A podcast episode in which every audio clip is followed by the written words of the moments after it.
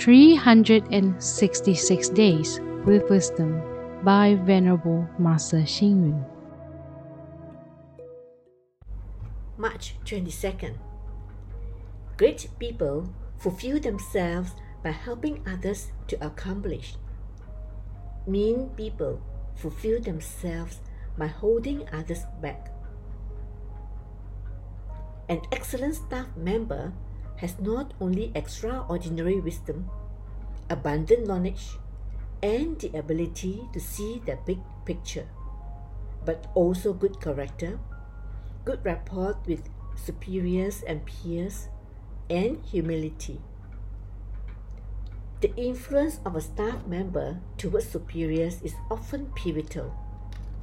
Unfortunately, some outstanding superiors are corrupted by the unethical behavior of staff members and become opportunists. On the other hand, some dishonorable superiors are inspired by their virtuous staff members and thus commit fewer mistakes. These are the productive and non productive contributions of staff members. However, there are some close relatives of government officials who have abused their power and interfered with politics through nepotism, causing hardship to the people. This can also be regarded as a crime committed by a staff member. Some people like to stay on the stage and be a leader. Some people do not like fame and prefer to stay behind the scenes.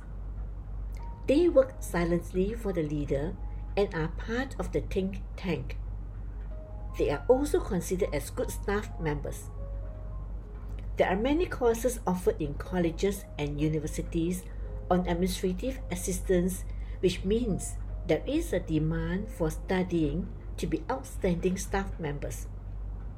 Thus, it is evident that an outstanding staff member has become an indispensable part of an organization in this era.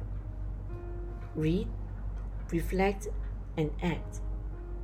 An excellent staff member has not only extraordinary wisdom, abundant knowledge, and the ability to see the big picture, but also a good character, good rapport with superiors and peers, and humility.